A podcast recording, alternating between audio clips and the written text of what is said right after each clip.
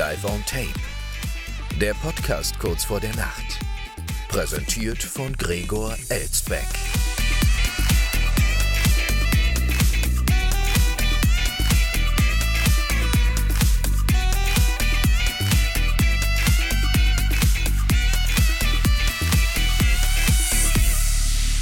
Schon wieder 23 Uhr, meine Damen und Herren, und das am längsten Tag des Jahres, am Abend des 21. Juni 2023, wie immer live aufgezeichnet aus einer noblen Wiesbadener Altbauvilla und das auch noch zur Mitte der Woche.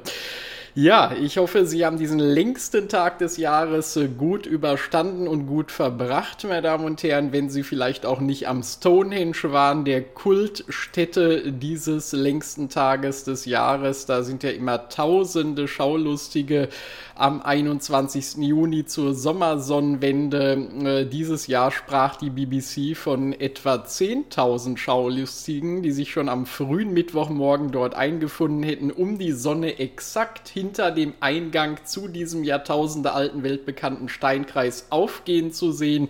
Die Sonnenstrahlen fallen dabei genau in die Mitte des Monuments. Das ist eben was Besonderes. Falls Sie noch nicht da waren, fahren Sie mal hin. Ich war schon mal da, aber nicht bei der Sommersonnenwende äh, muss man vielleicht noch mal wieder hm, hin zurück. Ähm, und auf jeden Fall steigen die Besucherzahlen da wieder letztes Jahr 2022, als sich erstmals nach Corona dort Menschen versammeln konnten, waren es dann doch weniger als in diesem Jahr. Jetzt geht es also wieder so richtig los, richtig in den Sommer rein, meine Damen und Herren. Also da können wir nur feiern. So, gefeiert wurde ja heute auch Yoga. Es ist nämlich der Tag des Yoga heute gewesen, der Welttag des Yoga. Das wurde ganz besonders gefeiert und zwar vor allem in New York. Ist ja sowieso so ein äh, indirekter Hotspot, so ein Yoga-Hotspot. Äh, was heißt indirekt? Schon direkt, aber inoffiziell, sagen wir mal so, denn wir wissen ja alle,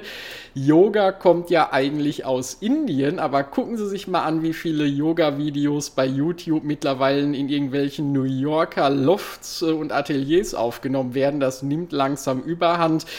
Und auch heute äh, ist bei den Vereinten Nationen in New York Yoga gefeiert worden, aber schon mit indischem Anklang. Denn Indiens Premierminister Narendra Modi hat bei den Vereinten Nationen in New York zusammen mit hunderten Menschen Yoga praktiziert. Anlässlich des Welt-Yoga-Tages nahm Modi am Mittwoch auf einem Rasen vor dem UN-Hauptquartier am East River im Westen Manhattans auf einer gelben Matte an einem rund halbstündigen Yogakurs teil. Als ich die Meldung gelesen habe von der DPA, habe ich mich gleich gefragt, was hat es denn damit auf sich, dass diese Matte gelb war? Wieso wird das hier so betont? Was haben wir davon?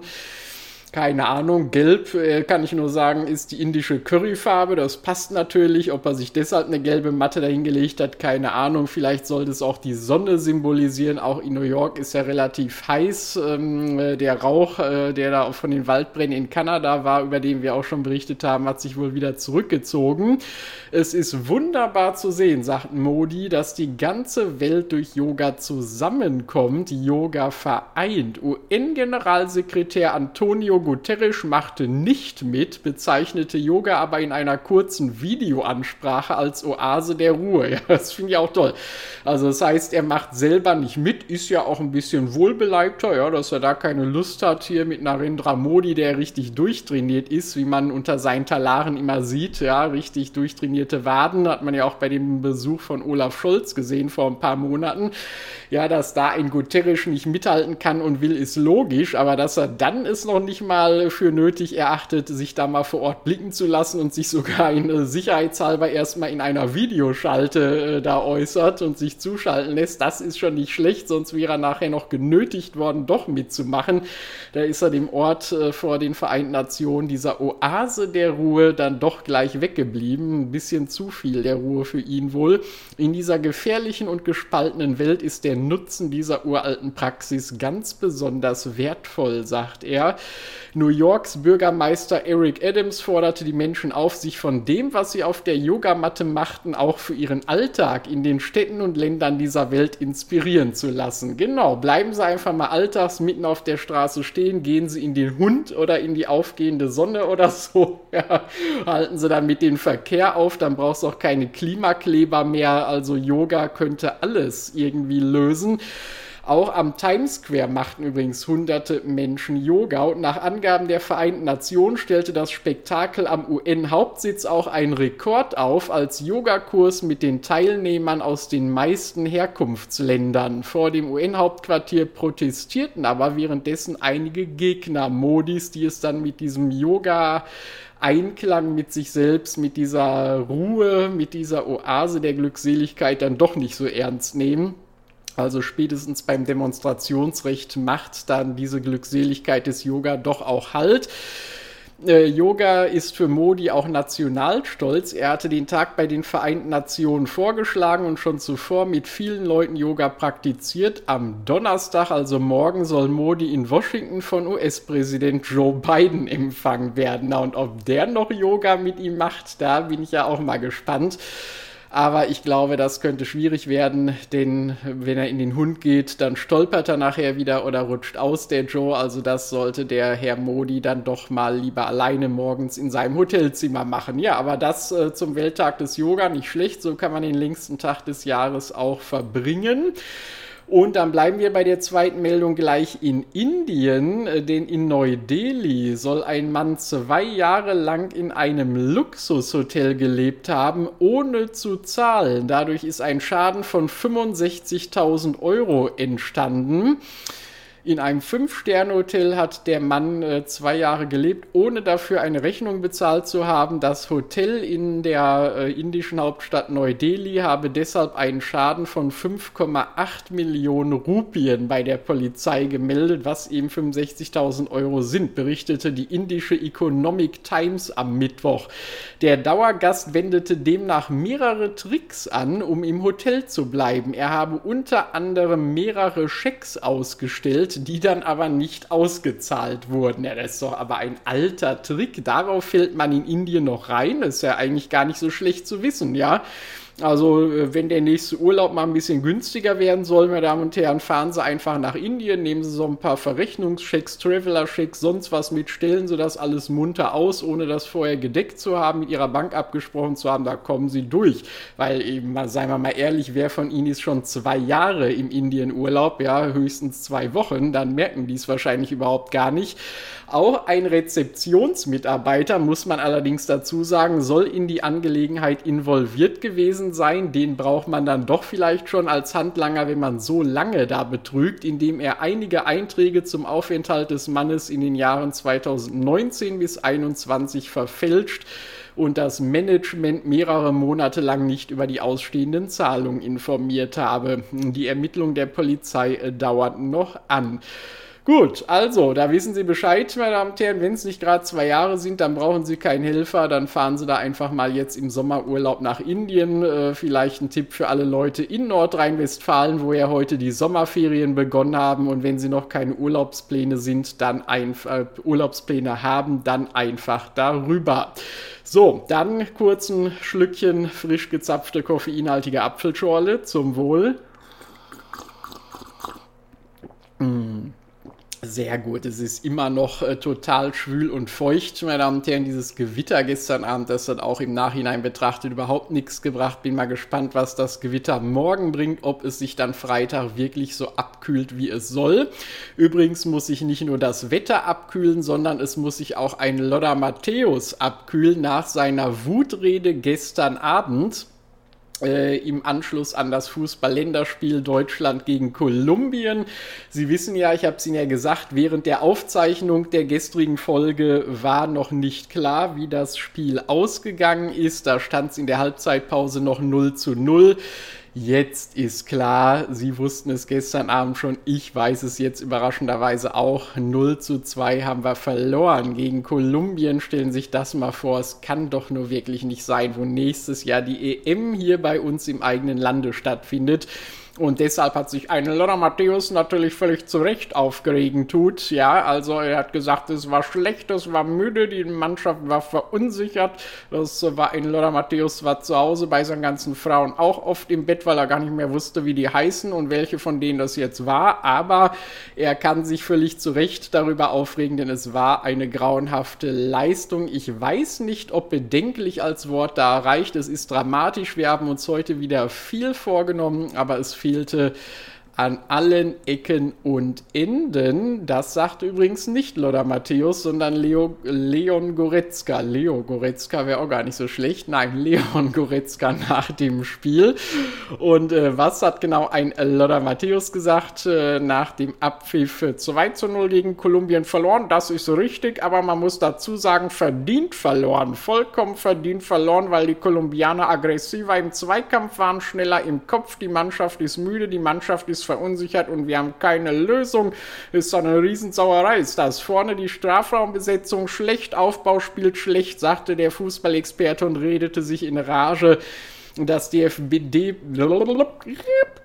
das DFB-Team mache den Gegner stark, weil sie zu viele Fehler machen. Das müsse gelöst werden. Dabei sieht er den Fehler nicht nur bei der Mannschaft. Es herrscht viel Ratlosigkeit, nicht nur auf dem Platz, sondern auch von außen. Die Einwechslungen passieren einfach, weil Spieler raus müssen und andere rein. Aber es gibt keine Veränderung im Spiel. All das war gestern Abend offenbar der Fall. Ich kann das jetzt hier munter so vorlesen, weil ich das Spiel ja nicht gesehen habe. Ja, aber ich gehe mal natürlich davon aus, dass ein Lothar Matthäus hier völlig richtig liegt. Ja, ist ja wohl klar.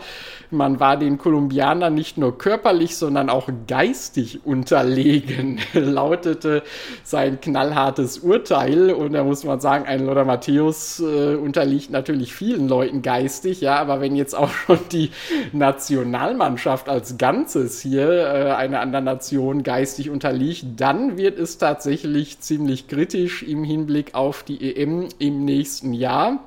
Und ähm, ja, ich meine, kritisch äh, war natürlich auch schon alleine die Benennung oder die Vorstellung des Maskottchens für die EM nächstes Jahr. Wir hatten ja gestern darüber berichtet, dieser Teddybär, wo noch der Name gesucht wird äh, oder ausgewählt werden muss aus Vorschlägen der UEFA, Albert, Bernardo, Bernhard oder Herzi von Bär oder so weiter.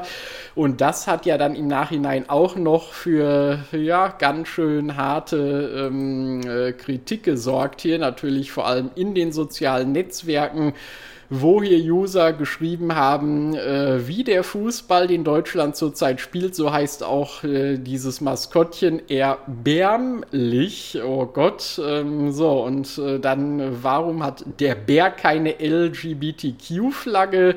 Warum ist es nicht Flaggi, die kleine Regenbogenflagge geworden? Äh, und zu wenig bunte Farben könnten noch zur Debatte kommen und so weiter und so fort. All das, meine Damen und Herren, sind hier Kommentare aus ähm, der Gemeinschaft, aus der Community, ähm, weiß gar nicht aus welcher, ob vom DFB oder sonst wem, das sollte den DFB aber zu denken geben, wird hier heute aber in einigen Meldungen in den Online-Gazetten so rezitiert. Und es wird dann schon wieder gesagt, dieser Teddy erweist der EM 2024 einen Bärendienst. Also alle Wortspiele sind da gemacht, meine Damen und Herren. Es tut mir leid, da kann ich jetzt auch gar nichts groß ergänzen. Ich kann nur noch mal unserem Nationaltorwart Marc-André Ter Stegen gratulieren. Der ist der Einzige, der gestern mal ein bisschen was geleistet hat, indem er nämlich die Flitzer festgehalten hat, die da auf das Spielfeld gerast sind, die Klimaaktivisten der letzten Generation Generation.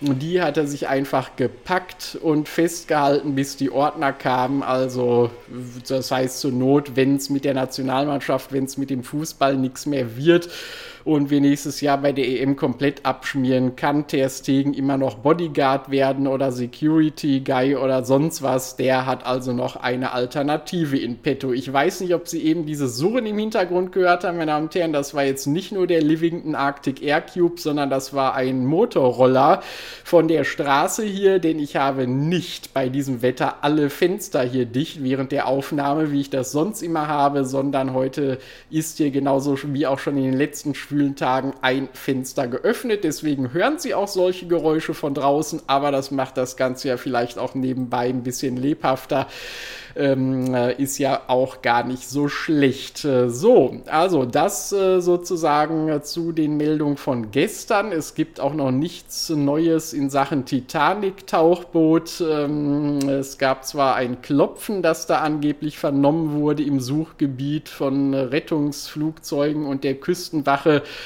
Aber ob daraus was wird, wissen wir nicht. Und ich glaube, da verlassen wir jetzt auch so langsam den Bereich, für den wir hier zuständig sind, für die Comedy. Gestern habe ich es noch etwas komödiantisch aufbereitet mit den Infos, die wir drumherum hatten. Aber jetzt wird es da wirklich langsam kritisch. Deshalb schließen wir das hier an dieser Stelle auch ab. Und auch die heutige Sendung. Ich nehme noch mal ein Schlückchen hier zum Wohl. Ah, sehr, sehr gut. So, und eine Nachricht von Elfi, die fehlte heute am Mittwoch. Also letzten Mittwoch hat sie schon keine geschickt, heute auch wieder nicht. Das heißt, äh, aus dieser Mittwochstradition, die sich da vor zwei Wochen mal andeutete, ist scheinbar doch nichts geworden. Ach, Elfi, bin ich ja mal gespannt, wann in dieser Woche noch mal was von dir zu lesen sein wird. So, das war es aber auch erstmal für heute. Damit entlasse ich Sie in die heutige Nacht und sage wie immer ab ins Bett, schlafen Sie gut und bis morgen Abend. Nacht.